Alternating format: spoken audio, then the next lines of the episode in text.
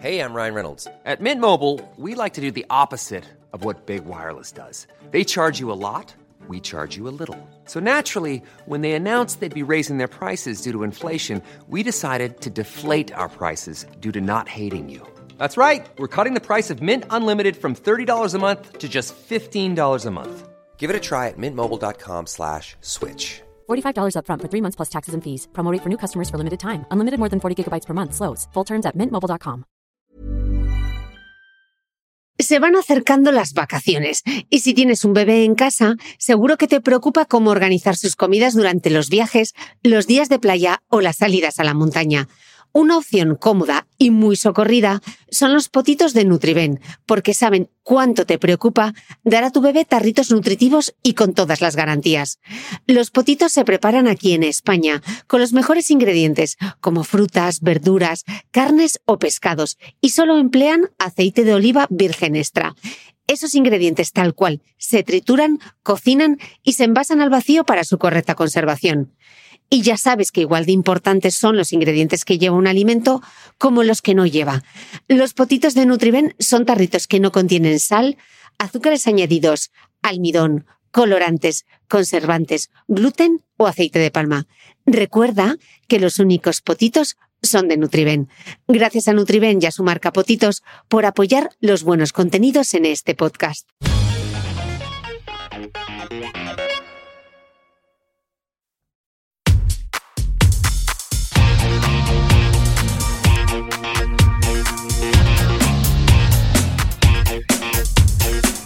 Hola, soy Cristina Mitre, periodista y autora del blog de Beauty Mail. Bienvenidos a mi podcast, donde todas las semanas charlaré con los mejores expertos de la cosmética, la nutrición, el fitness y el bienestar, para que te sientas bien y te veas mejor.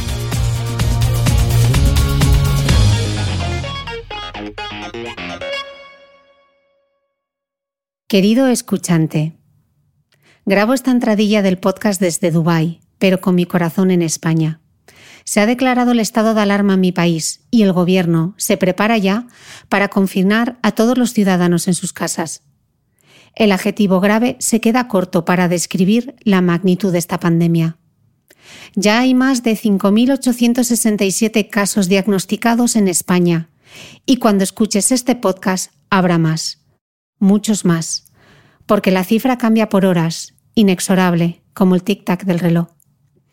Hace justo 10 días me debatía entre ir a Madrid a trabajar o quedarme en Dubái. En aquel momento solo había 600 casos diagnosticados, pero por prudencia y viendo que otros países de la zona comenzaban a cerrar sus fronteras, decidí no volar. Pero nunca, jamás, pensé que hoy le explicaría a mi madre por teléfono que si necesita algo no puede salir de casa y que debe llamar a mi hermano para que se lo acerque, manteniéndose a dos metros de distancia de él, sin abrazarse, sin besarse. ¿Cómo hemos podido llegar hasta aquí? Este podcast es global. Medid en las estadísticas que me escucháis desde todos los rincones del mundo.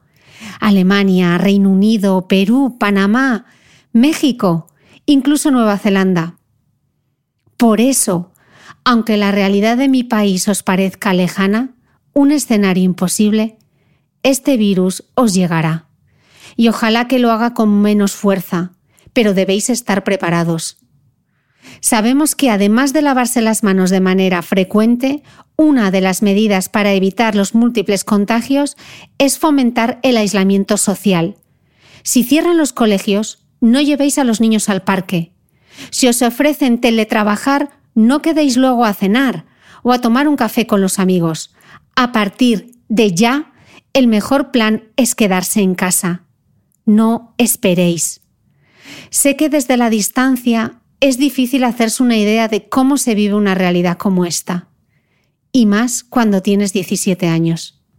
Hola, me llamo Covadonga y tengo 17 años y mucha incertidumbre. Como adolescente y estudiante de segundo de bachillerato, llevo unos días con muchas dudas.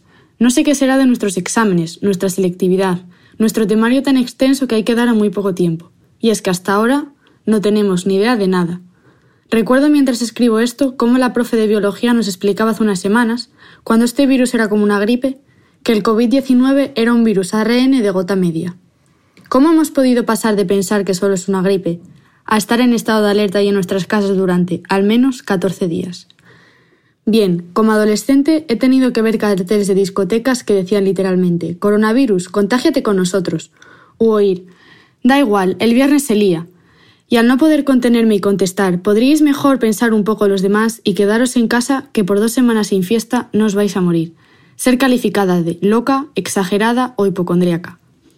Bueno, pues han sido necesarios 2.000 nuevos casos en apenas 24 horas para que todos esos que pensaban salir este viernes, aunque no sé si es correcto decir todos, porque siempre quedará algún irresponsable que salga, cancele sus planes.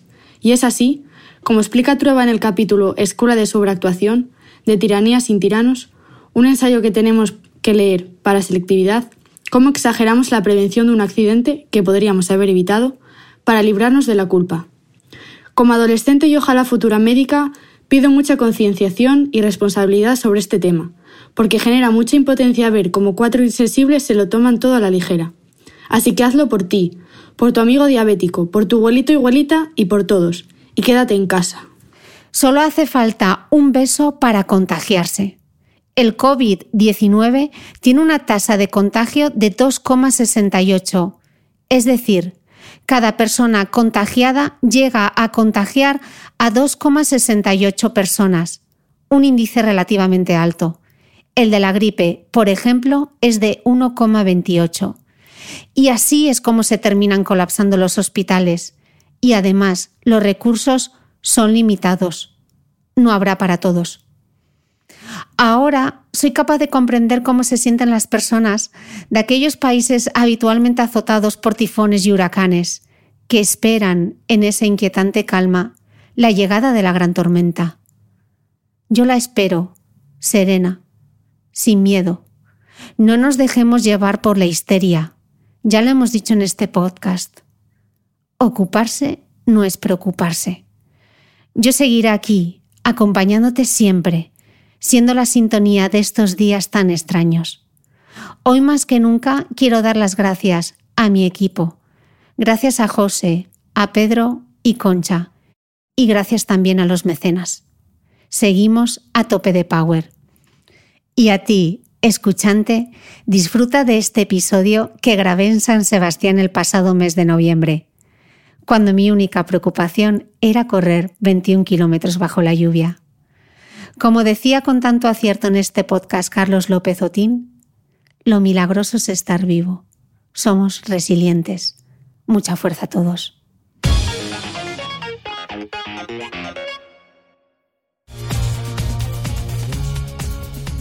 Desde el podcast de Cristina Mitre siempre he querido derrumbar mitos y cambiar la conversación alrededor del ejercicio, la belleza, la nutrición y la salud de la mujer. Acabar con los estereotipos y los roles que nos dicen cómo debemos ser. Porque verse bien es un propósito importante y válido. Y cuidarse un acto de amor hacia uno mismo.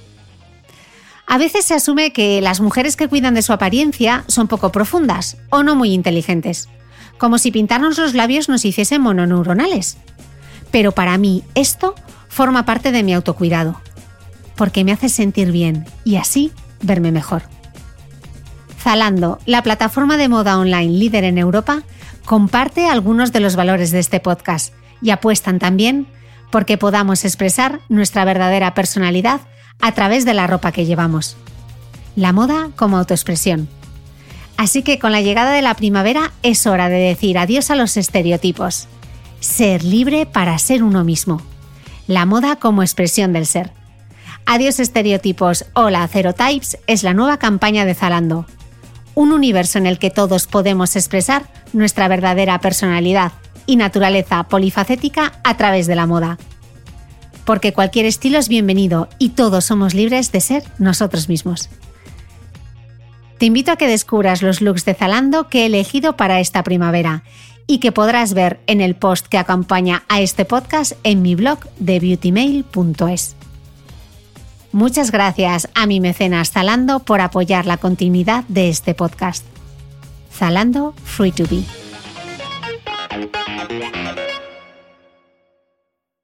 Buenas tardes, San Sebastián. Que se oiga que estamos en directo en San Sebastián, por favor. Bueno, luego lo vais a ver en las fotos del blog, pero tenemos aquí un llenazo. O sea, esto es una cosa muy brutal, Gabriela. Sí, cómo mola Donosti, ¿Cómo maja. mola Donosti? Claro Yo tengo sí. que venir todos los años a correr la Beovia, porque el año pasado lo petamos y este año, ¿cómo está el FNAC? No entra ni un alfiler. Así que muchísimas gracias a todos los escuchantes del podcast por venir a esta grabación en directo del podcast de Cristina Mitre con Gabriela Uriarte, aquí en Donosti. Un placer. Eh, hoy vamos a hablar de por qué estar a dieta no funciona. El temazo de la tarde, antes de correr mañana a la Beovia. Tengo conmigo, bueno, todas la cono- todos lo conocéis, todas la conocéis, es Gabriela Uriarte, ella es graduada en nutrición y dietética, coach nutricional y especialista en el tratamiento del sobrepeso y la obesidad y autora del libro Sin dieta para siempre. Y tenéis ahí el libro de Gabriela, así que luego, eh, si queréis haceros con el libro y que os lo firme, eh, podemos. Gabriela, ¿cuántas veces no escuchamos eso de no, no puedo, que estoy a dieta? De hecho, tú dices en el libro que se entiende la dieta como un estado pasajero con un fin concreto, tras el cual se vuelve a comer de forma no saludable. Vamos, que lo hacemos fatal. Sí, o sea, al final el- la tesis del libro es que la frase he dejado la dieta o ya no estoy a dieta no tenga sentido. O sea, es cambiar un poco el paradigma y cambiar la forma en la que entendemos hacer dieta y comer saludable. Entonces, hay que cambiar un poco eh, toda la conversación o todo el discurso que hemos creado alrededor de la pérdida de peso. Totalmente. O sea, que eso es lo que falla. Totalmente, o sea, al final eh, estamos en una época de la historia en la que más nos cuidamos, que la que más gente se apunta al gimnasio, donde más hay alimentos saludables se venden y, son, y estamos llegando a unas tasas de sobrepeso y obesidad como nunca. De hecho, se llama la- a la obesidad, al sobrepeso, la epidemia del siglo XXI. O sea que algo está fallando, algo no estamos haciendo bien. En cualquier otro tratamiento médico, en cualquier otra cosa de la salud, algo que no falla se desecha y se cambia. Pero la manera de hacer dieta parece que, que no, no nos entra en la cabeza. O sea, seguimos haciendo lo mismo una y otra vez. No, incluso diríamos de la dieta que hicimos en el año 82 para perder los 10 kilos previos a la boda de no sé quién, volvemos a Totalmente. tirar de esa dieta. Totalmente. Además es que se ve perfectamente en la consulta cuando preguntamos, bueno, cuéntame un poco qué tipo de dietas has hecho qué Normalmente siempre alguien dice, ¡oh! Hice una buenísima porque perdí 20 kilos. Pero estás aquí. O sea, te quiero decir, eh, tenemos el concepto de que el éxito de la dieta es la pérdida, no el mantenimiento. De hecho, es que nadie se mantiene, muy pocas personas se mantienen, mantienen ese peso perdido.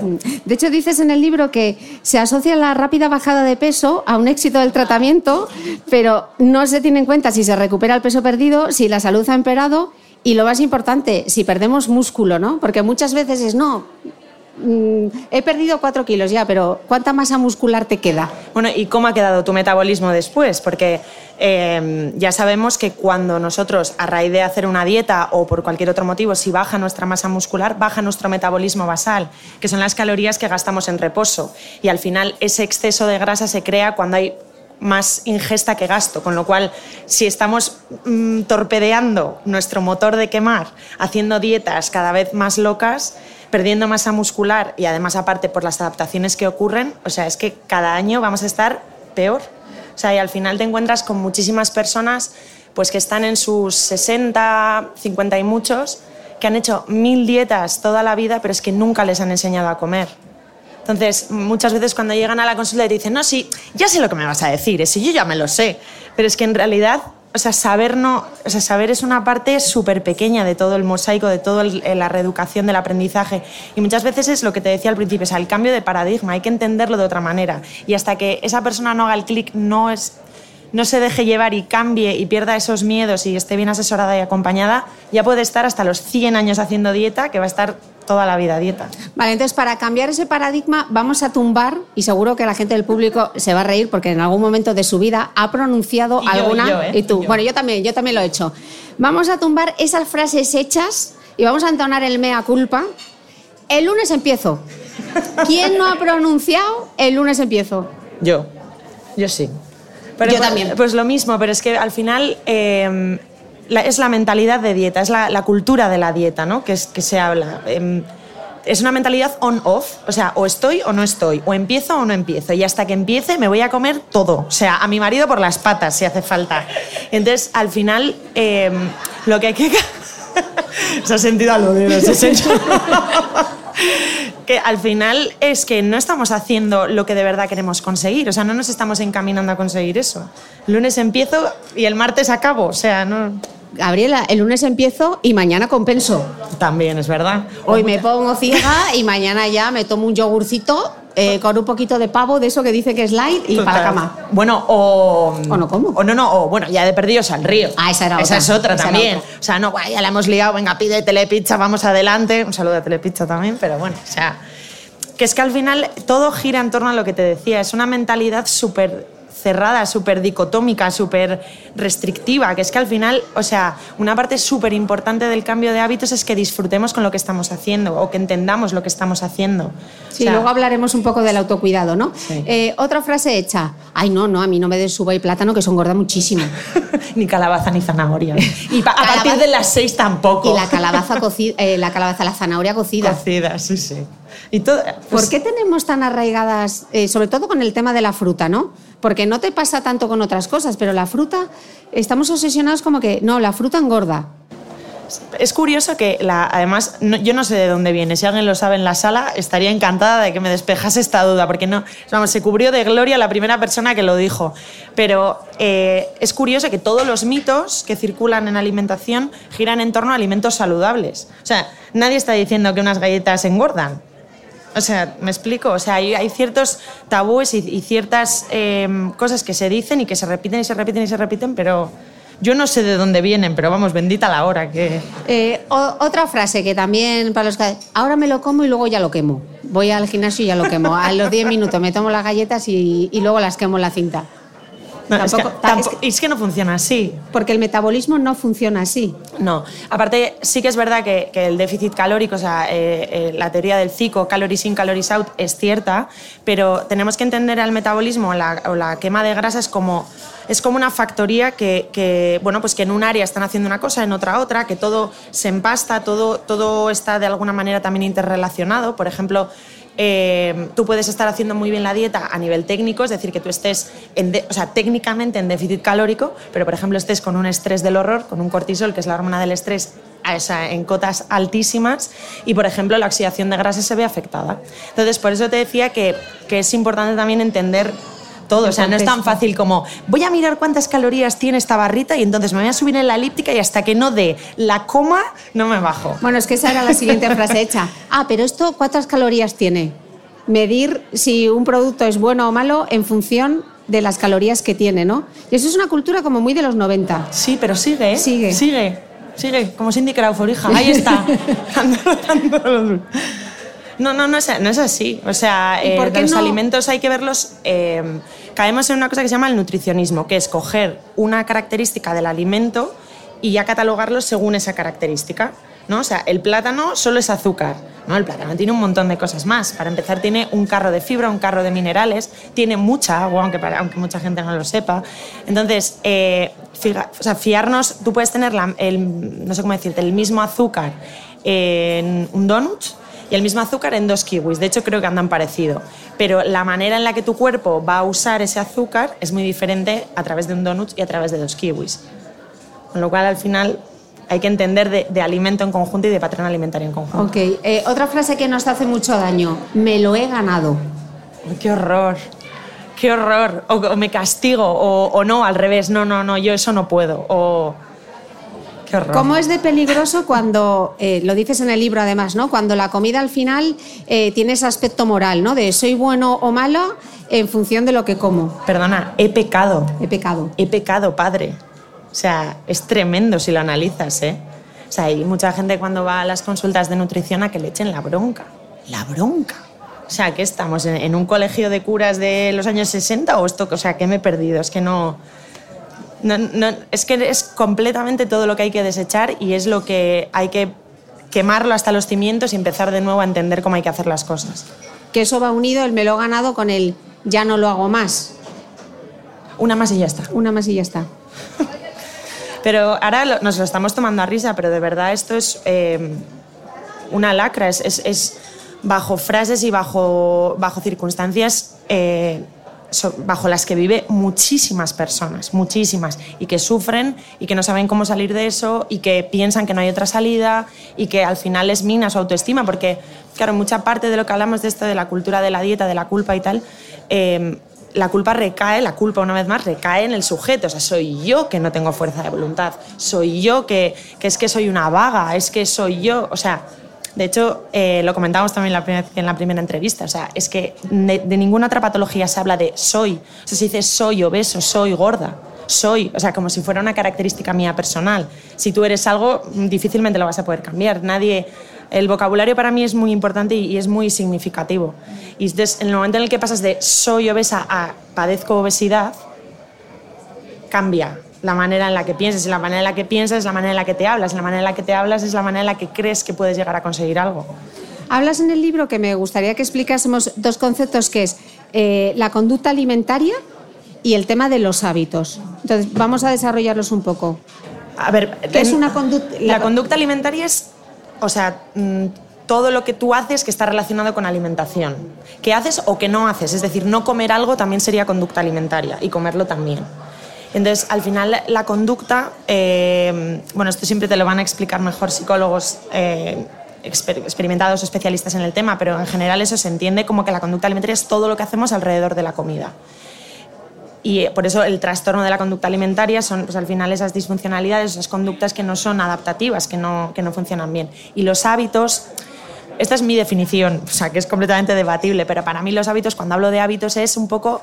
Eh, comer sano tiene mucho que ver con organizarse y con, y con generar un espacio eh, seguro. Es como cuando aprendes a conducir, o sea, no sé cómo fue tu, tu, tu, aprendizaje, pero yo me acuerdo la primera vez que me subí en, en ese Pamplona. coche, dije, el mío en Vitoria, y me acuerdo que dije, o sea, y la gente habla por teléfono, o sea, si tengo que pensar dónde está el embrague, el acelerador, o sea, y de repente un día conduces, conduces, conduces, conduces, te acostumbras a hacerlo de una manera, creas un hábito y de repente arrancas el coche en casa y llegas al trabajo y no sabes cómo has llegado.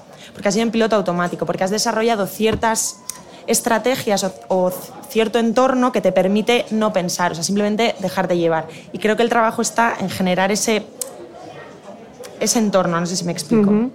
Y en el libro que lo propones, ¿cómo es posible comer mejor para siempre? O sea, para que te dure, para que la dieta no sea eh, un momento puntual, sino yo creo que aquí entra la parte del autocuidado, que hablas de ello en el libro y que en tus redes sociales tú insistes mucho.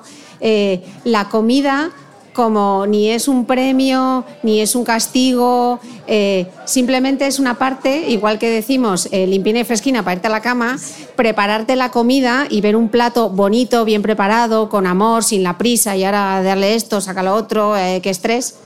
¿Cómo podemos hacerlo? Simplificándolo, porque claro, al final también es como, es que no tengo tiempo. Hay una parte importantísima eh, de priorizarse, de priorizar tu alimentación. O sea, tenemos tiempo para lo que queremos tener tiempo. Y eso es así. O sea, esto ya sé que siempre pues, levanta un poco de ampollas, porque a veces hacer autocrítica cuesta, pero es así. O sea, tú tienes tiempo para lo que priorizas. Es como el ejercicio. No tengo tiempo para hacer ejercicio. Bueno, habrá que ver. Pero eh, lo más importante, o lo que yo veo por lo menos en consulta, es que la, la gente tiene que comer, o sea, rico. O sea, le tiene que saber rico.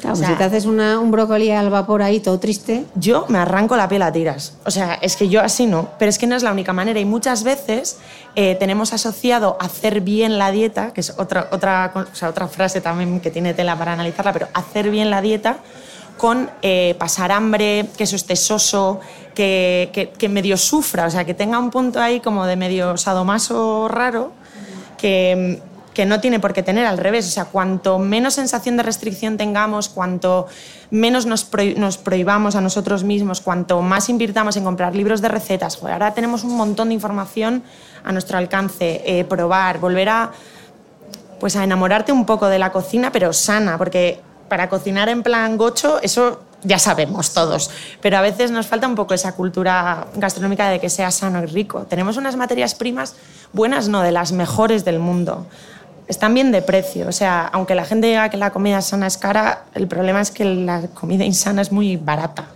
Pero yo creo que la, la clave es eso, que esté rico y que esté pues que sea agradable para la vista y en la medida de lo posible que toda la gente que convive contigo haga lo mismo o parecido. ¿Y, y se puede pasar, o sea, se puede perder peso sin pasar hambre? Se debe pasar peso sin, perder peso sin pasar hambre. Se debe.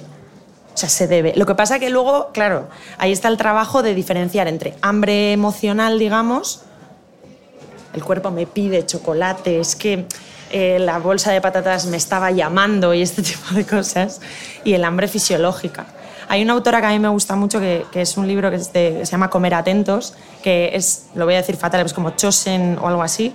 El apellido es un Luego poco raro. buscamos- Luego lo buscamos, os lo lo, pondremos ponemos. en las notas del podcast, irá el link al, al libro. Y habla de, de un montón de hambres diferentes. Habla, por ejemplo, del hambre de la boca, de la necesidad de que, de que en la boca sea placentero. Habla del hambre visual, o sea, que ves algo. Entonces, hay un montón de matices que es importante también, pues eso que se nos da tan mal, que es conectar un poco con lo que sentimos, con lo que pensamos, con lo que realmente nos apetece, por qué nos pasa esto. Tenemos una cultura de, de, de- no sé, nos, nos cuesta muchas veces externalizar muchas emociones y lo que no dice, o sea, lo que te comes, te lo comes, literal. O sea, lo que no expresas va para adentro y muchas veces va para adentro con comida.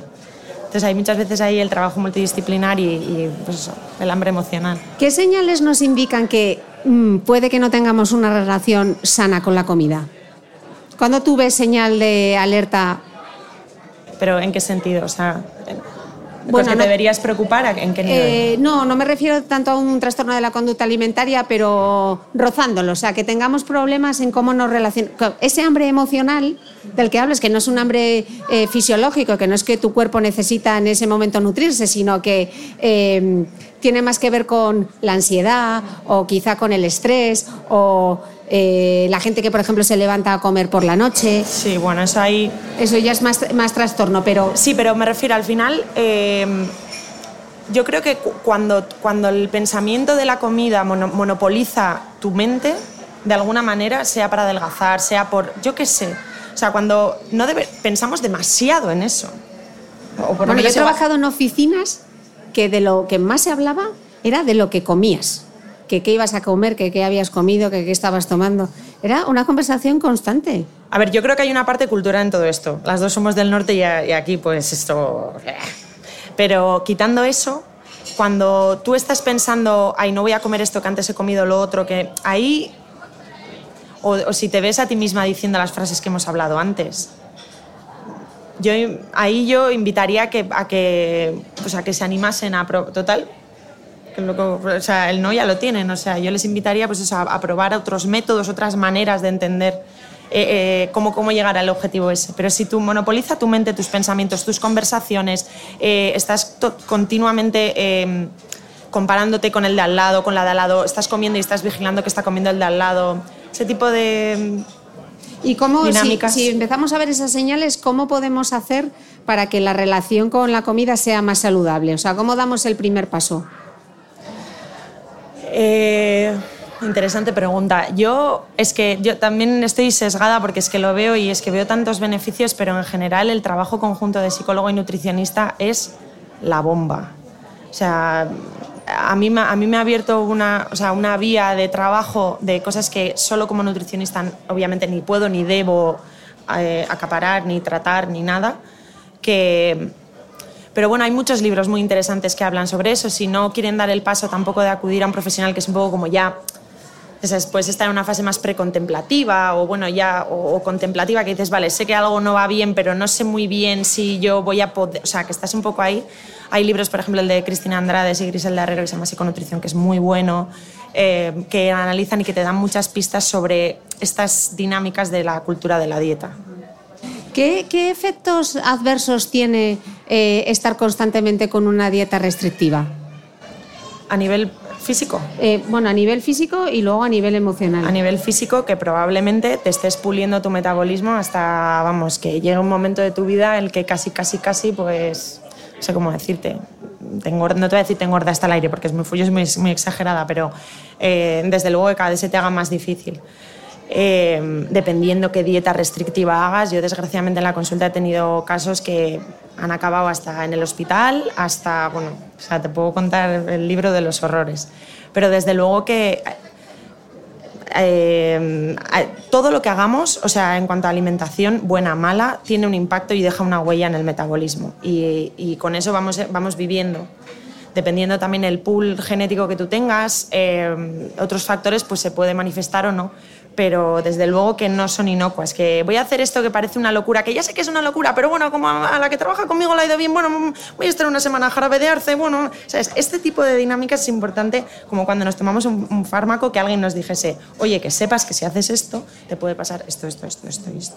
Y luego, por supuesto, a nivel psicológico es terrible desde caer en un trastorno de la conducta alimentaria con lo que todo eso conlleva, hasta un pseudo cercano rozando el límite, hasta conozco mucha gente en consulta que eh, pues ha perdido parejas, amigos, eh, todo por la comida. Todo por, por, por qué, por tener un cuerpo válido, o sea, que, que, que estamos locos. Estamos hablando de las dietas restrictivas, pero eh, hay gente que ha venido a este podcast y que ha dicho que tampoco vale eh, lo de, no, hay que comer de todo, pero con moderación. ¿Tú, tú, tú qué opinas? Pues que no, o sea, que no, que no, o sea, la frase está bien, pero la manera en la que la interpretamos no está bien. O sea, normalmente el come de todo con moderación suele ser eh, una frase que, que, a la industria alimentaria le viene muy bien para colar de sus productos insanos.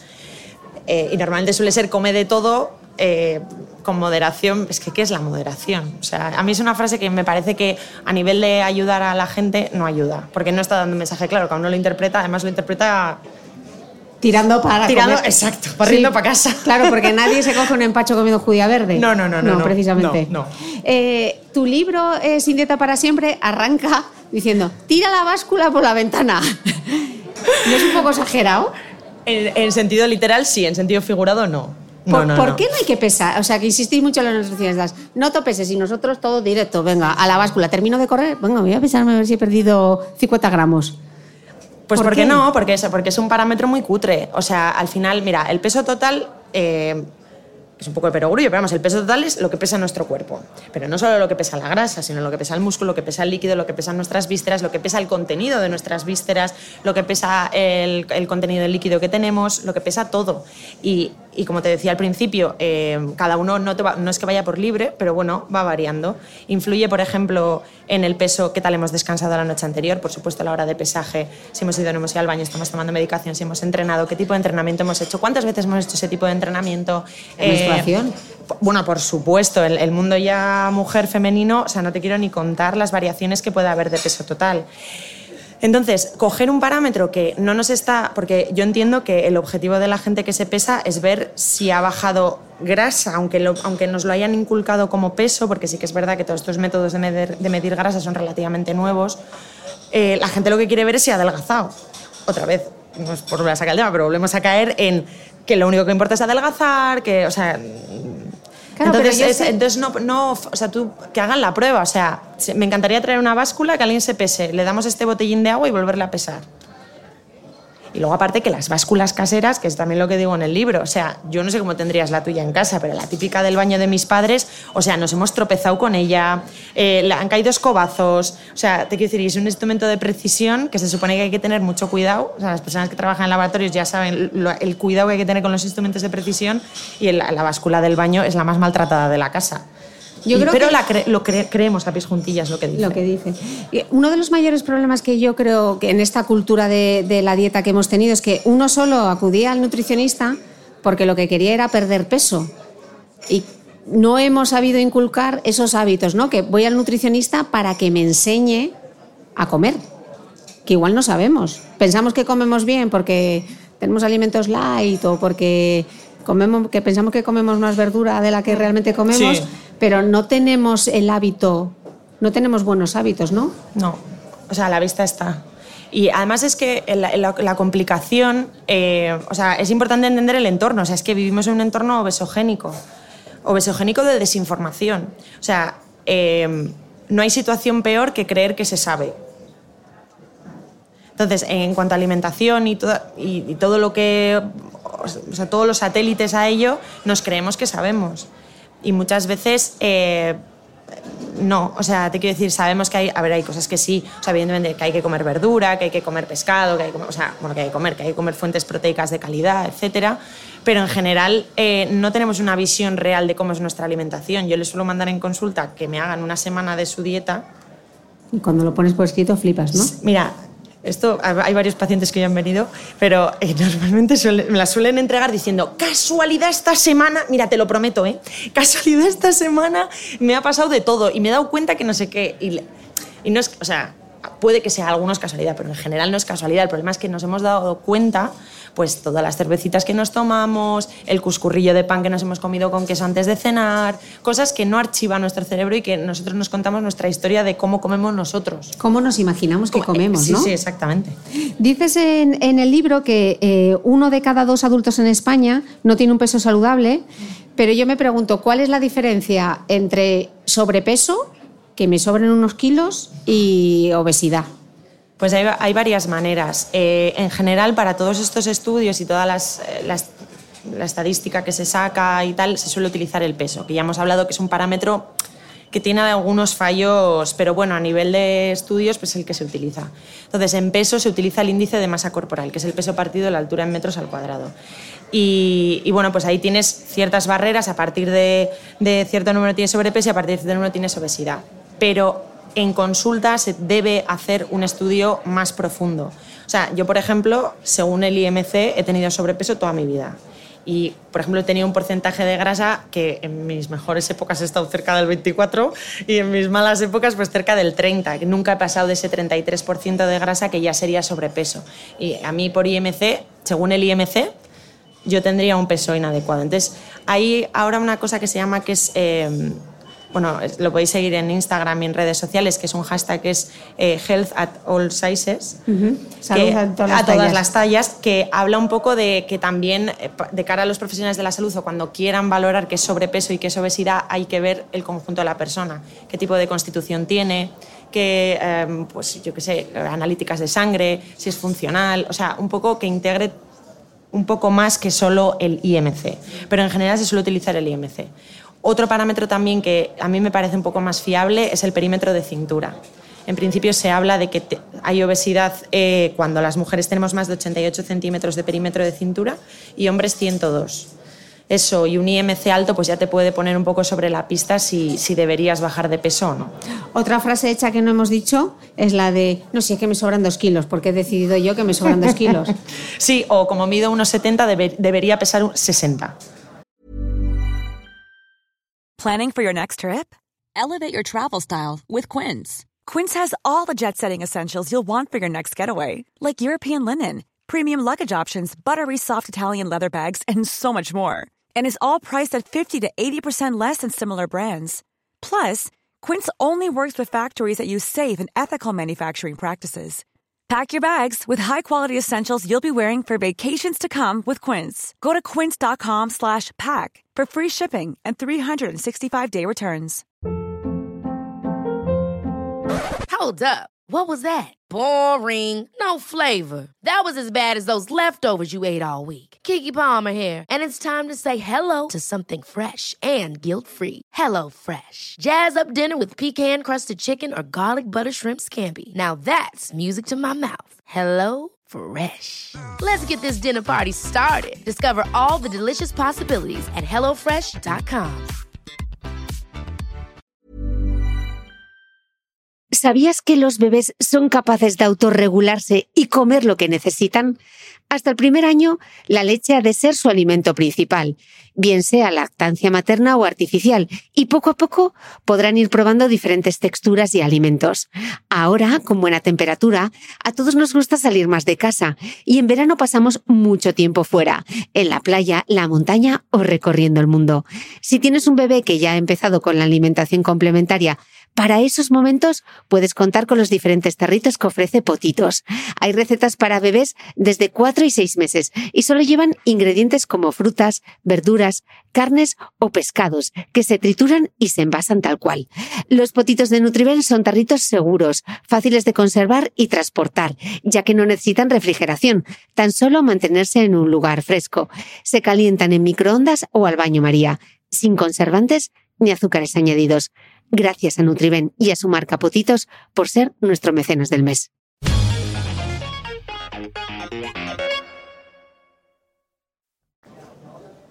Pues porque sí. O sea, Claro, lo que pasa es que cuando estás a dieta o cuando quieres em- necesitas bajar de peso, eh, si no te pones un objetivo de, de peso, ¿dónde marcas el objetivo para motivarte? Porque al final a todos nos gusta Ay, amiga. mejorar. Es como cuando tú vas a correr una carrera y dices, tú es que quiero hacer los 400 eh, cuatro segundos más rápido o correr la Beovia mañana en 1.37.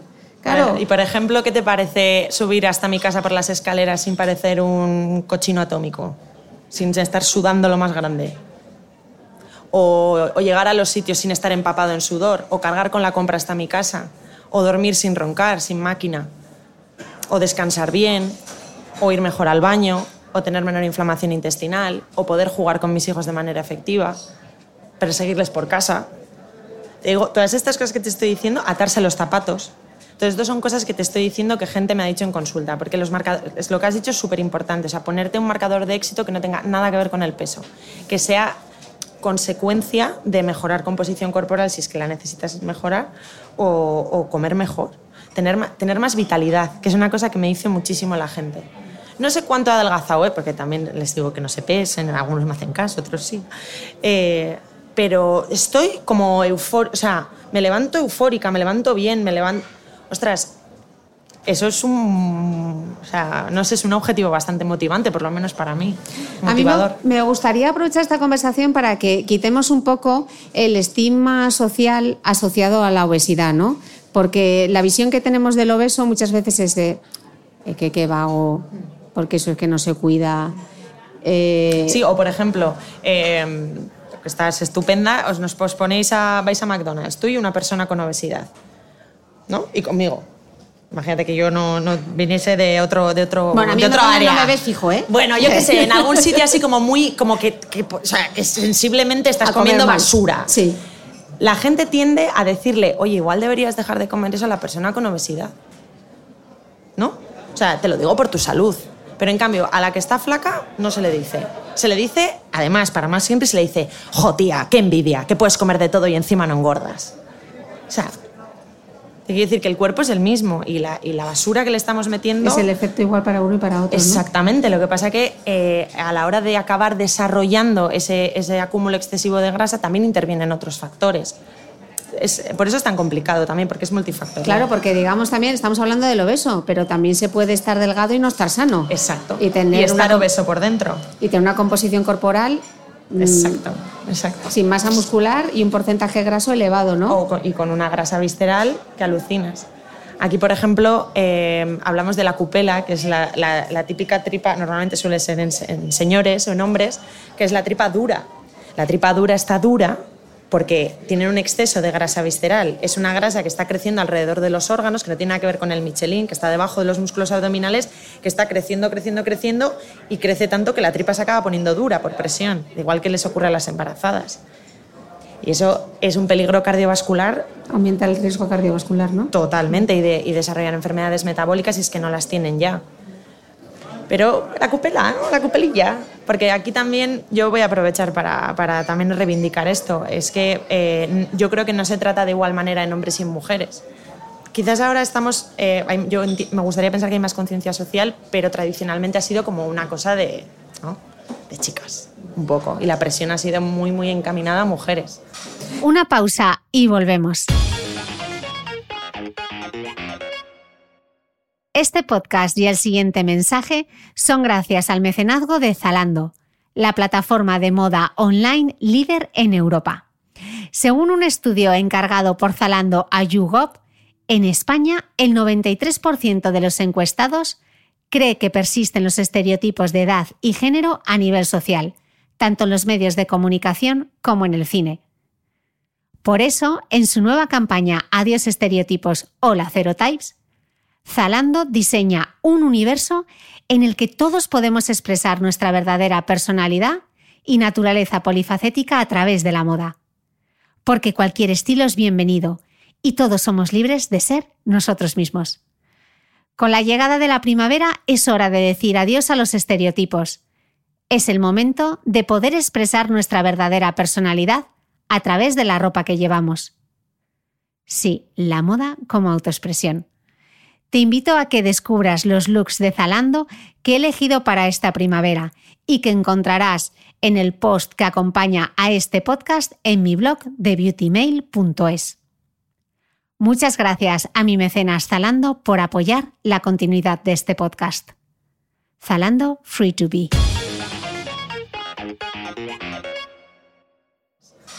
Cuentas también en, el libro que mm, estadísticamente, el en el caso de la obesidad, estadísticamente el porcentaje de personas que consiguen mantenerse en un peso saludable eh, es muy pequeño.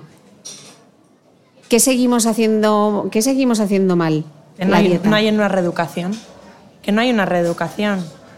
Si tu único, hablamos de los objetivos, ¿no? los marcadores de éxito, si tu único objetivo para bajar de peso es el peso, en el momento en el que alcances esa meta, ya no hay motivación. Y además, o sea, si es lo único que importa, de repente se esfuma. Por eso es súper importante, aparte de la reeducación, tener una motivación que, sea, que no tenga fin. O sea, que sea súper duradera y eso, es, eso cada uno tendrá la suya. Habrá gente que le motive una cosa, habrá gente, gente que le motive otra.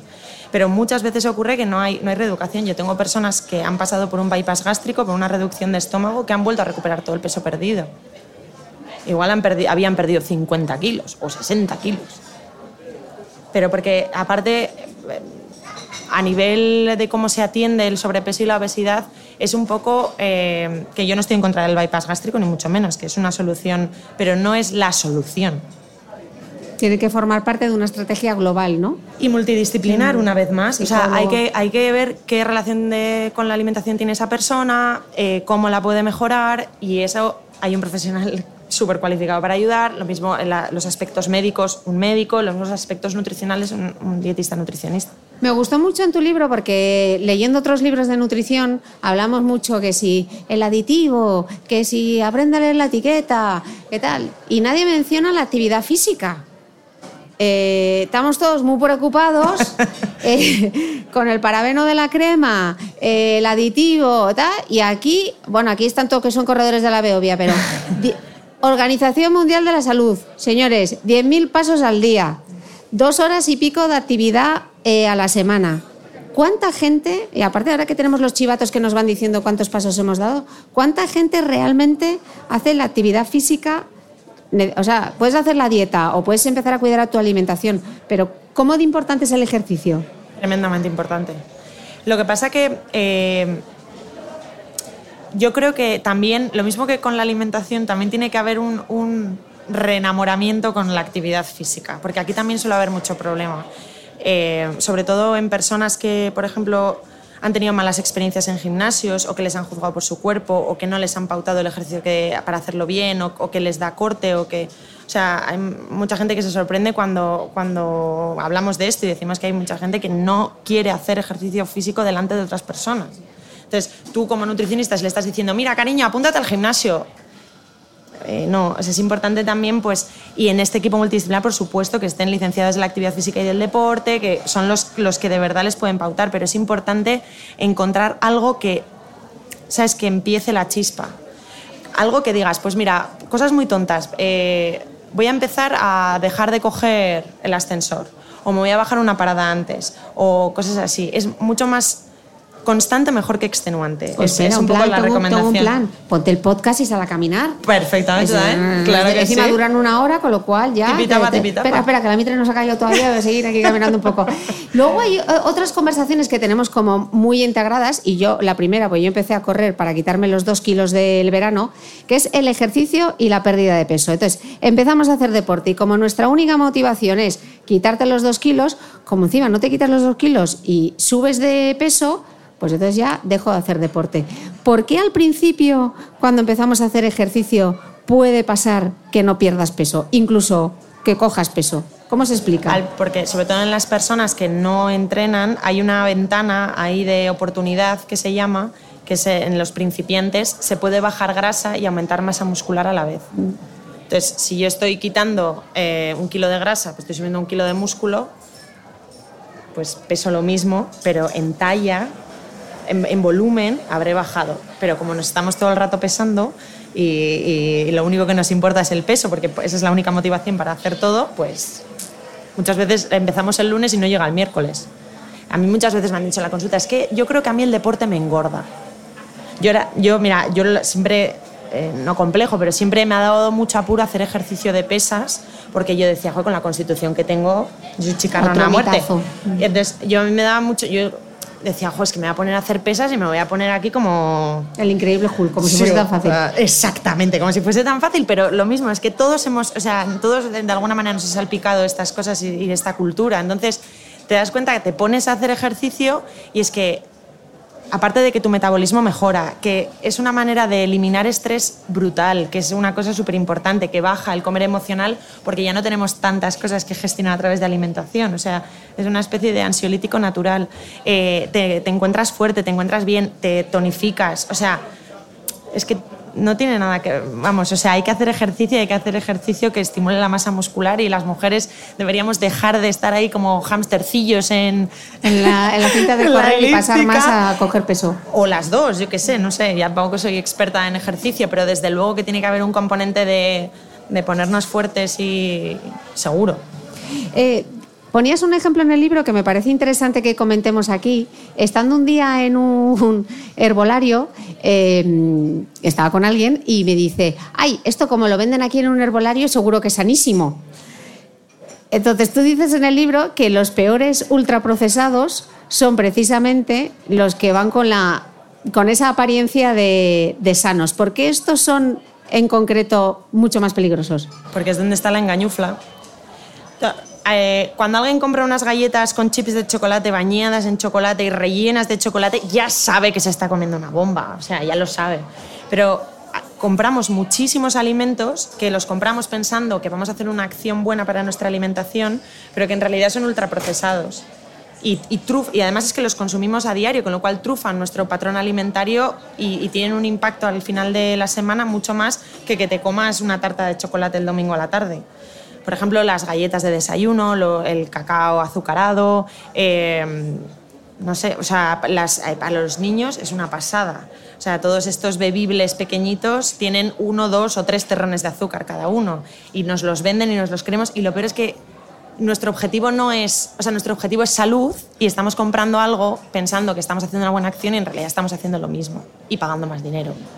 ¿Y hay alguna forma de reconocerlos en concreto? Porque tú dices que, que, son los más peligrosos porque literalmente son lobos con piel de cordero y es basura alimentaria. Eh, pero claro, es que me lo están vendiendo en una tienda de dietética o en la parte healthy, de, en la parte saludable del supermercado. Entonces yo digo, saludable, eh, eh, veo cosas seco, espelta, mm, artesano, natural. Tiene que ser bueno. Pues no. algunos sí, algunos productos por supuesto. Y el, a ver, las herboristerías también eh, nos han aportado productos, yo que sé, pues sobre todo pues para personas que querían comer más vegetariano, que en, otros, en otras tiendas no había. Pero no, yo como cereales de desayuno, que estos son de herbolario y son mucho más sanos, pues habrá que mirar como en el supermercado y como en cualquier sitio eh, la lista de ingredientes para ver qué lleva y, y con qué está hecho y ver que esos ingredientes pues, son saludables y que no es una lista larguísima tampoco. Pero pasa que muchas veces depende lo que decías tú, no sé, depende en el pasillo del supermercado al que entremos, depende de la tienda a la que entremos, entramos ya con la guardia baja. Y no, no hay que bajar la guardia no hay que Bajar la guardia nunca. Hablas también de un concepto en el libro que es la flexibilidad alimentaria y ponías un ejemplo que me parece muy interesante, que eh, es mucho peor ese azúcar que te tomas todos los días con el café o esas galletas que te tomas todo el día en el desayuno, que de repente te vayas un domingo al, cine y te tomes las palomitas con una bebida gaseosa. Eso tiene menos impacto en la dieta que esos gestos cotidianos, ¿no? Y porque la conducta que hay detrás, o sea, o, la situación que hay detrás es muy diferente. O sea, em, lo que decíamos, o sea, yo creo que es a, nivel de, lo que eres consciente o de lo que no eres consciente. O sea, el, de empezar todos los días con una carga de azúcar importante ya altera tu conducta alimentaria. O sea, ese subidón de azúcar de todas las... Las galletas, las típicas de toda la vida, las secorra, las que tienen nombre de mujer y todas estas cosas que todos sabemos cuáles son, eh, tienen más o menos la misma composición nutricional que un croissant. Nadie desayunaría todas las mañanas un croissant, ¿no? Pero en cambio sí lo hacemos con algunos alimentos que, que, eso, que son lobos con piel de cordero, que no pensamos que no son para tanto. O que es... Entonces, al final eh, cambia toda tu conducta alimentaria cambia a lo largo del día. Ese subidón de azúcar luego conlleva un bajón, ese bajón conlleva una necesidad de más dulce, es como una especie de montaña rusa. Y, y sin saberlo tú. Y entonces ahí entran a veces, muchas veces, dinámicas del tipo, es que no sé por qué, pero es que el cuerpo me pide dulce, porque literalmente te está pidiendo dulce. En cambio, no es, si tú comes sin tanto azúcar, sin ultraprocesados, con comida real, pero el domingo te vas a ver una peli y te coges unos nachos con queso, pues ya sabes que son unos nachos con queso y que es una cosa aislada y que de alguna manera eres más consciente, yo creo. Y sobre todo disfrutarlos y no estar con la culpabilidad de es que me he Exacto. comido unos nachos, entonces estás mortificado porque te has comido el nacho con el queso y luego lo vas a quemar en el gimnasio. o el lunes empiezo. O el lunes empiezo. Decía Gema del Caño en este podcast que muchas veces creemos que comemos bien porque comemos light eh, o sin aditivos y eh, la realidad es que como tú apuntas en el libro, literalmente consumimos un 40% menos de vegetales que hace 50 años. Y que es como el clásico de las, las verduras de guarnición, ¿no? Y tú lo que dices es que tiene que ser verduras con cosas y no cosas con verduras. Súper importante. Y, y, o sea, tenemos que volver a, a- Nuestra alimentación tiene que ser predominantemente vegetal y cuando veamos nuestro plato lo que más tenemos que ver es verdura. En comida y en cena. O sea, tenemos que sobrepasar el medio kilo de verdura al día. Y eso no son dos lonchas de tomate. O sea, mí- yo siempre pongo el mismo ejemplo en consulta, la ensalada de pasta. Ensalada. O sea, que tenemos valor de llamarla ensalada. O sea, que es pasta con cosas y, un poco de vegetales. O sea, es verdura con fuente proteica y, bueno, el hidrato de carbono, fuente de hidrato de carbono dependerá de la actividad física, pero no, nada se elimina, sino que la proporción es muy importante. Por ejemplo, te pongo un ejemplo, podemos comer las dos lo mismo, o sea, los mismos ingredientes, esta ensalada de pasta, ¿no? Yo como pasta con unos cherries y pechuga de pollo y tú comes bien de lechuga, tomate, cebolleta con pollo y un poquito de, de pasta tu estómago se habrá llenado con eh, probablemente la mitad de calorías que el mío. Tu estómago se habrá llenado con una densidad nutricional mucho mayor, porque al final todos esos vegetales es una fuente maravillosa. Vas a estar saciada también durante más tiempo, porque vas a haber consumido más fibra. Entonces, esa estrategia de la proporción, por eso eh, insisto mucho en el libro con el tema de la proporción del plato y me parece muy buena herramienta el plato saludable de Harvard también, porque nos llenamos comemos todo, o sea, aparece todo lo que no echamos de menos nada en el plato, pero de una manera más equilibrada y más. Ponles el ejemplo, voy a hacer un spoiler de tu libro, lo siento, Venga, pero va. se lo van a comprar luego. Eh, el ejemplo que es súper gráfico de lo del puño, con lo de las cantidades, ¿por qué es un lío? O sea, yo no me quiero poner, saca la báscula, mide los 40 gramos, tal, no sé qué. Pero tú tienes el, el gesto que dices de cómo medir las cantidades con un puño. Entonces, vamos a contarles cómo se miden las cantidades. Mira, se llama el método de la mano, es un método lo mismo para, para hacer la proporción. Más o menos la cantidad de verdura en comida y en cena es lo que ah, eh, cabría en nuestras dos palmas mirando hacia arriba juntas. ¿Vale? Podéis hacer, porque claro, es, lo guay del método de la mano es que no va a comer lo mismo vuestro chico que vosotras, ni el niño igual que vosotras. Digo vosotras porque veo la mayoría mujeres. ¿eh? Eh, entonces, la verdura en comida y en cena sería esta la cantidad.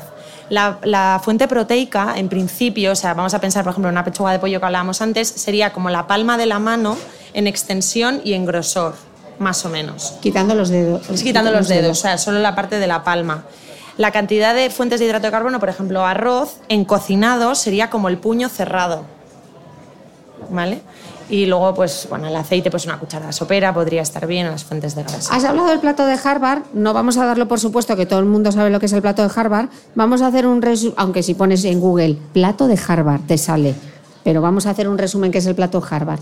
Es eh, una, herramienta nutricional que la inventó la Escuela de Salud Pública de Harvard, que a diferencia de la pirámide alimentaria, yo creo que es súper súper buena herramienta porque es muy visual. Entonces nos dicen que en el plato de la comida y de la cena, la mitad del plato o más debería ser fuente vegetal y un cuarto del plato o un poco más serían fuentes proteicas. Aquí entraría la legumbre, el pollo, el pescado, derivados de legumbres, tofus, huevo, etc. Aquí no entrarían ni salchichitas, ni mm, tocinetas, ni cosas de estas. Y luego en la parte de hidrato de carbono, pues lo mismo, una cuarta parte más o menos del plato. Eh, pasa que aquí yo siempre pongo el asterisco, depende de la actividad física, eh, fuentes de hidrato de carbono a poder ser integrales, pues arroz integral, pasta integral, eh, patata, bueno, y mijo, todas, o sea, cereales también que no se utilizan tanto. Es que a mí no me gustan los vegetales. Seguro. ¿Has probado todos, Cristina Mitre? Porque te apuesto a que no. ¿Cuántas veces no te han dicho? Es que a mí la verdura no me gusta. Tengo una lista de, pero, o sea, por las dos caras, de dos columnas con diferentes vegetales. Entonces, ¿no te gustan? Vamos a ver.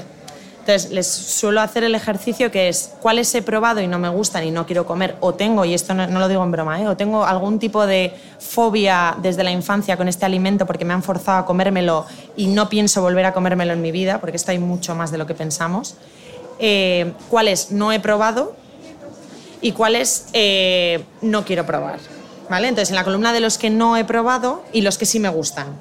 Entonces, en las, en las que no he probado, eh, pues elegir, empezar, yo qué sé, mira, no he probado nunca la berenjena, pero es que no sé ni cómo se cocina.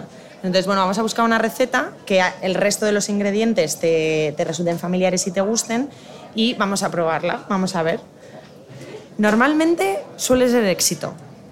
Y si no, pues bueno, con tranquilidad se pasa la columna de no voy a volver a comer esto en mi vida o vamos a probar otra técnica eh, hay muchas veces que el problema de las verduras con muchas personas es que la textura es lo que no les gusta. O sea, por ejemplo, son capaces de tomar una salsa de tomate, pero el tomate en ensalada no.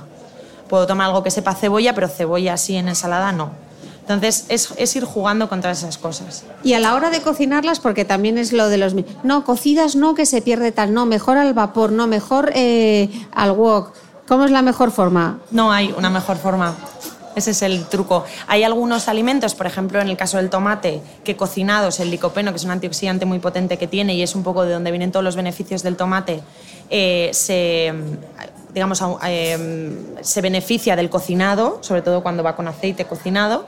Y hay otros alimentos que, eh, por ejemplo, el pimiento es muy rico en vitamina C y comerlo crudo en ensalada pues puede ser una buena opción, por ejemplo, añadido a una ensalada de garbanzos pues para mejorar la absorción del hierro. Entonces, en general lo que se suele decir es intentar hacer un balance. Pues si esto ya es de máster, o sea, esto es ya maestro, maestro de la buena alimentación, pero si he comido verdura cocida, pues intento cenar verdura cruda. Pero en general, si hay un buen consumo de fruta en crudo y en entero, mm, no hay de lo que preocuparse, entre comillas. O sea, no suele haber déficits calóricos porque la gente eh, coma demasiada verdura cocinada. Suele haber déficit calórico cuando la gente no come suficiente verdura en general. Comentabas antes que a tus pacientes les decías a veces al comenzar que hiciesen como una lista eh, de esas cosas que comían esa semana. ¿Qué pequeños gestos hacemos a diario que no somos conscientes y que real, porque dicen, es que llevo dieta y no mejoro o no cambia mi composición corporal? Igual lo que estás haciendo son pequeñas cositas que sabotean tu dieta. Pon ejemplos para que nos hagamos una idea. Uno, el aceite. Mamá toma nota. Ese buen chorro de aceite, pues es súper saludable. No tengo nada en contra del aceite, pero en general, si estamos buscando eh, controlar, considerar las calorías, pues el aceite es una muy buena fuente de calorías. Hay que utilizarlo pero chorrete, pues no. Entonces, utilizar dispositivos, por ejemplo, pinceles, sprays, eh, buenas sartenes antiadherentes, suele ser un, cambio bastante importante. Otra opción, el pan. O sea, el pan yo no sé, yo, yo no puedo convivir con una barra de pan calentita recién hecha y sobre todo si es de las, de las, de las malas, de las de gasolinera, pan blanco, chicloso, recién hecha, a mí me vuelve loca porque es como un bollo. Entonces, tenerlo en casa es tener muchas veces eh, una fuente también de calorías que no nos damos cuenta, pero cojo un poquito de aquí, luego un poquito de aquí y al final pues te has, te pimplado casi media barra. El pan es, un factor importante. Y el tercero, en la proporción en el plato. Tú puedes estar haciendo una elección saludable, lo que decíamos antes, esa ensalada de pasta, la tuya y la mía, pero la proporción varía al final su contenido calórico. Entonces, hay, que algo sea saludable sobre todo cuando queremos bajar de peso y estamos buscando un déficit calórico y comer adecuadamente a, nuestra, a las raciones que debemos comer, saludable no es infinito. O sea, una crema de frutos secos es súper saludable, pero si te zampas media, medio bote, pues al final también son calorías. O el aguacate, ¿no? Que es sanísimo, pero claro, tampoco te puedes tomar tres aguacates en un Sí. batido. Hay que tener, exacto, o sea, eh, saludable no es infinito y por eso es importante también, bueno, pues eh, a mí la herramienta de la proporción del plato me parece muy adecuada porque en general es muy visual y con eso suele haber un cambio importante. Y con el tema de los niños, Gabriela, que a veces pasa, ¿no? Como, no, yo esto no lo hago, pero bueno, para los niños, la galleta o tal. Eh, al final, un niño debería comer como comes tú. Sí. O sea, toda la familia debería comer igual. No es, no, le preparo al niño el filete empanado, eh, pero es para el niño. El niño no debería comer el filete empanado tampoco. Sí, ¿por qué no? O sea, te quiero decir, el filete empanado no es ningún problema, pero me refiero a que... eh, o la no- las galletas lo, o lo, lo- lo importante es verlo desde este punto de vista. O sea, yo, una vez que- yo ya me he liberado de esta cultura de la dieta que hemos hablado al principio y ahora estoy comiendo sano porque bueno, pero me da igual el peso, es para encontrarme yo más fuerte, más sana, bla, bla, bla, bla, bla. Esta filosofía no es aplicable a tus hijos. O sea, te quiero decir, tú te estás quitando cosas porque estás intentando comer mejor. Por- o sea, es que no es inmediato, ¿no? O sea, tú quieres, lo, o sea, todo el mundo intenta hacer lo mejor para sus hijos. Lo que pasa es que a veces la dinámica es complicada. Porque, claro, nosotros podemos de alguna manera darnos cuenta de este ambiente obesogénico, nos podemos dar cuenta, pero es que eh, ahora mismo estamos bastante indefensos de cara a la protección que hay hacia la infancia de ultraprocesados. O sea, en mi opinión, debería ser totalmente ilegal, como es en otros países, que hagan reclamo de Frozen, de la patrulla canina y de un montón de cosas más en productos ultraprocesados. Debería estar prohibido. Debería estar prohibido de igual manera que no se puede fumar en los colegios, que no entren ultraprocesados en el colegio. Y a mí, mira, o sea, creo que le escucha a Lucía, pero hay hay mucha gente que cuando oye, oye esto a veces me dice, es que esto es súper radical, es que pa- pa- vamos a aparecer todos, vamos, eh, es que ahora ya no se puede comer nada. y es que todos ven, o sea, lo que radical nos ponemos porque la situación es radical. O sea, es muy radical. O sea, tenemos niños con diabetes de tipo 2, que yo cuando estudié en la carrera hace 10 años, que no es tanto, la diabetes de tipo 2 era una enfermedad de adultos. Tenemos niños, o sea, tenemos unas tasas de sobrepeso y obesidad en niños que no se han visto nunca. Y eso hay que proteger a la infancia contra esto. Y esto no es que los niños estén todo el día con los videojuegos, que también influye. Es que de verdad les estamos alimentando y los productos destinados para niños son los que peor eh, composición nutricional tienen. Yo no estoy diciendo lo mismo que en adultos, no estoy diciendo que el sábado vayan eh, al parque con los abuelos y se coman, un- yo qué sé, o sea, unas chocolatinas. Pues claro que sí, pero en casa, o sea, el- el, eh, la rutina, el, el entorno, lo que ven, tiene que ser seguro, tiene que ser saludable. Y eso es responsabilidad del que les cría. Y es así. O sea, Oye, cuando dije que iba a grabar un podcast contigo, que podía mandar preguntas, la pregunta del oyente, ya sabéis que para los próximos podcasts que grabe, en mi blog, en The Beauty Mail, está cómo enviar la pregunta al oyente. Nos han mandado una pregunta desde Argentina. madre mía. A ver qué nos dicen. Hola, soy Natalia desde Argentina. Quería consultarle a Gabriela si eh, está vigente el mito de eh, comer fruta por la tarde, si es aconsejable o no. Muchas gracias. Este es un clásico, ¿eh? Ya lo, echaremos de menos cuando lo dejen de preguntar algún día. Pues sí, eh, sigue vigente el mito porque es un mito. O sea, el cuerpo no tiene un... O sea, no te va a engordar más por a la hora en la que te lo comas. Sí que es verdad que eh, una vez, o sea, si, si no está controlado, eh, además sobre todo de la fruta, te estoy hablando, pues igual no es lo más adecuado que cenarte un pedazo de plato de pasta carbonara si te vas a ir directamente a la cama. Eso igual no es lo más guay, pero más que nada por un tema calórico y un tema de... Pero dentro de una alimentación saludable, que, que estás cumpliendo con todas estas cositas que hemos hablado hoy, que te comas la fruta a la tarde después de cenar o a primera hora del día no va a tener un impacto tan directo como lo venden, ni mucho menos, vamos. O sea, que quiero- podéis comer plátano a la tarde, tranquila. Y uvas. Y uvas. Y calabaza cocida. Yo quiero aprovechar que tenemos un público fantástico aquí hoy. Eh, tenemos un micro, entonces si a alguien le apetece hacer eh, la pregunta del oyente en directo, pues eh, no seáis tímidos, aprovechad que tenéis aquí una nutricionista, luego le vais a taladrar la cabeza por Instagram, oye Gabriela, que tengo aquí y tal, aprovechad que la tenéis aquí. Tenemos un micro por ahí al fondo, así que que levante la mano el primero que quiera hacer una pregunta en directo. Aquí tenemos una voluntaria. A ver, ¿qué te pasa en el micro? Y en, en, estas preguntas siempre es importante que yo me doy cuenta que hay muchas veces que dices, va, esto no voy a preguntar que voy a aparecer aquí la tonta de la sala. O sea, al revés. Si tú lo piensas, seguro que hay alguien que también lo está pensando y así aprovechamos también y nos vamos más tranquilos a casa. Vale, oye, daros la enhorabuena, ha sido un rato muy agradable con vosotras. Y yo te quería preguntar, siempre en los últimos años nos están diciendo de hacer muchas comidas al día, bueno, cinco, para, para que no estés mucho tiempo en ayuno. Y yo he leído un libro de un japonés, eh, Una comida, un día. Y este eh, parece ser que él lo enfoca mucho como una dieta anti-envejecimiento y que va muy bien. ¿Qué opinas de eso? Pues eh, que son teorías que, bueno, que, por supuesto que pueden tener validez, pero en la práctica eh, creo que lo importante es comer de manera que para ti sea útil.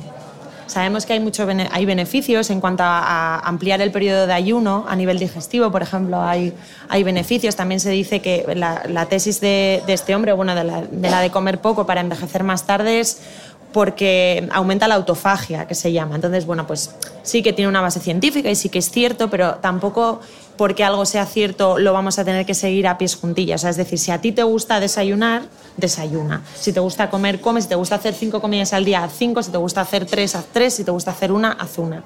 Yo en la práctica tengo gente que bueno, ¿qué leches yo? O sea, yo no desayuno y estoy fatal. O sea, yo, a mí me gusta desayunar. Entonces, eh, es importante que, a pesar de que algo sea cierto a nivel científico, luego a la hora de adaptarlo haya esa parte de criterio de decir, pues, para mí bien o a mí me va mal.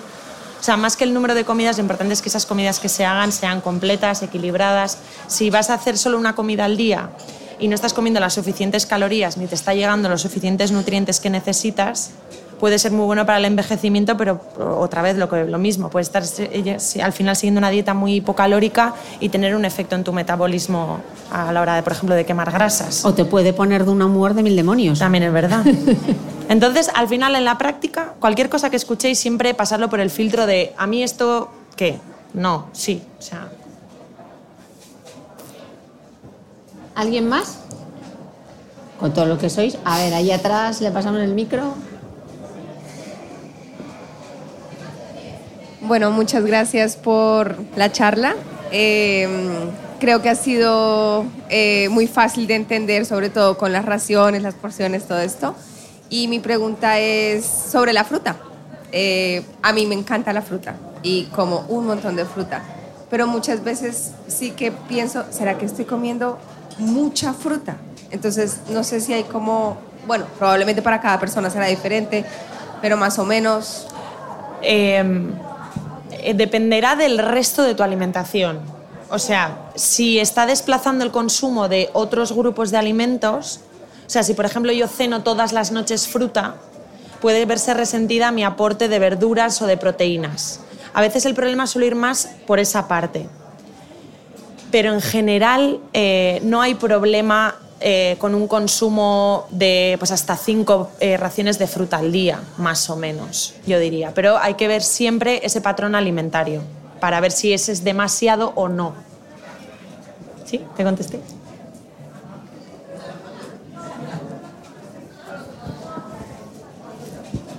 Bueno, muchas gracias por la charla y yo quería saber qué te parece el veganismo. Eh, es una alternativa alimentaria o sea, que sabemos que bien articulada es saludable. Entonces, siempre que cualquier cambio de alimentación, o sea, si, si estás planeando llevar una alimentación vegana o un estilo de vida vegano, pues siempre es importante asesorarte. Pero, pero vamos, se sabe, o sea, la Academia Americana de Nutrición ya nos dijo hace bastantes años que una, una, dieta bien articulada, vegetariana o vegana, puede ser saludable en cualquier etapa de la vida, embarazo, infancia, incluso para deportistas. Lo que pasa es que muchas veces nos encontramos eh, personas que llevan una dieta vegetariana, muchas veces es bajita en proteína porque los platos se suelen componer de algún cereal con verdura. Entonces, si va a ser una dieta vegetariana, normalmente el, el fallo suele estar o que no, no están suplementando ese B12, por eso a veces eh, se lleva esa mala fama, y, y, que no están metiendo suficiente fuente proteica de legumbres, derivados de legumbres. Pero vamos, se puede ser vegano, saludable, deportista de élite eh, estupendamente. Y los hay. Y, y a ver los haylos, claro que sí. ¿Alguna otra pregunta? Luego ya verás, van a hacer corrillo y van a decir, oye, Gabriela, perdona, que no quise preguntar, pero, ah, por allí tenemos una. Hola, muchas gracias también por la, por la charla de hoy, ha sido muy interesante. Yo quería decir las horas del ayuno que recomiendan desde la cena, que te acuestes hasta mediodía, que se recomienda no desayunar. ¿Es también saludable y a partir de mediodía comer? Pues un poco lo mismo, depende. Eh, primero hay que ver por qué lo estás haciendo, cómo lo estás haciendo y, y, qué, y cómo lo estás llevando. O sea, nada, nada merece la pena que te, que te... O sea, no debería costarte. Si para ti es cómodo, o por ejemplo, hay veces que eso se suele utilizar, pues dependiendo qué patología digestiva, intestinal, pues puede ser interesante, o dependiendo en qué fase de una dieta de adelgazamiento, podemos a ver, que, a ver si puede funcionar. Pero no más que nada que decían que ayudan al, al, organismo como a desintoxicarse, ¿no? Entonces, como pero, o sea, con que más retrase el alimento físico, hmm. menos dejas a... Tiene, o sea, tiene beneficios el ayuno, por supuesto. Pero no hay, o sea, mm, te quiero decir, no porque si no haces ayuno vas a tener problemas. Ni mucho menos, vamos. ¿Me explico? Sí, problemas no, pero que sea beneficioso. Sí, puede ser beneficioso, pero eh, no, hay que, no hay que caer en el fanatismo del ayuno. O sea, es decir, no hay que hacerlo porque como es muy bueno, han dicho que es muy bueno, yo lo voy a hacer, mmm, viva el Betisman que pierda, ¿sabes? O sea, hay que, hay que ponerlo dentro de un contexto. Y luego, eh, a mí el tema del ayuno me parece que es muy delicado. Hay personas, por ejemplo, que dependiendo un poco la relación que tengan con la comida, puede ser el gatillo perfecto para desencadenar mmm, consecuencias bastante complicadas. Entonces hay que ver por qué se hace, cómo se hace, para qué se hace, qué tal lo llevas, durante cuánto tiempo. Eh, habría que ver, depende del caso. Perfecto. ¿Sí? Este es un poco el rollo de la nutrición, que a veces no hay una respuesta única, ¿sabes? Por eso hay que saber el caso, ver un poco. A veces algo puede ser la panacea, pero chica, pues a mí no me viene bien. Pues eso también es importante, saberlo y verlo. Bueno, pues si no hay ninguna duda más, yo quería darle las gracias a Gabriela porque esto ha sido una trampa. En, en- en- fue, oye Gabriela, que voy a San Sebastián, voy a organizar algo. Y Gabriela, que es de las de saltan y luego preguntan, no sabía que lo que iba a liar era una grabación del podcast en directo. Así que No, es un placer Tri- siempre. Trillones de gracias, millones de gracias a todos vosotros por acompañarnos hoy en directo en esta grabación del podcast. Mañana nos toca la Beovia. A Ánimo, ¿eh? disfrutar, Ánimo. A disfrutar a tope. Eh, y a los que nos escucháis desde casa, muchísimas gracias. Nos escuchamos de nuevo el próximo domingo. Gracias.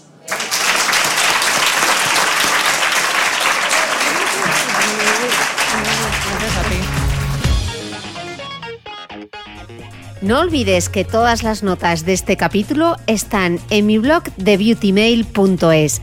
Además, si no quieres perderte ningún capítulo del podcast de Cristina Mitre, suscríbete a thebeautymail.es y a cualquiera de las aplicaciones en las que puedes escuchar mi podcast, como Spreaker, Apple Podcast, Spotify, Evox y YouTube.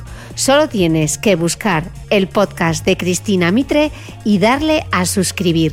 Y un último favor, si entras en iTunes y me dejas un comentario y además me regalas unas estrellas, ayudas a que este podcast tenga cada vez más visibilidad y pueda seguir creciendo.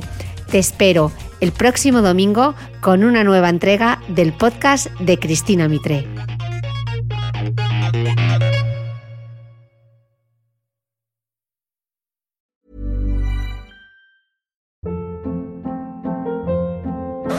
Hold up. What was that? Boring. No flavor. That was as bad as those leftovers you ate all week. Kiki Palmer here, and it's time to say hello to something fresh and guilt-free. Hello Fresh. Jazz up dinner with pecan-crusted chicken or garlic butter shrimp scampi. Now that's music to my mouth. Hello Fresh. Let's get this dinner party started. Discover all the delicious possibilities at hellofresh.com.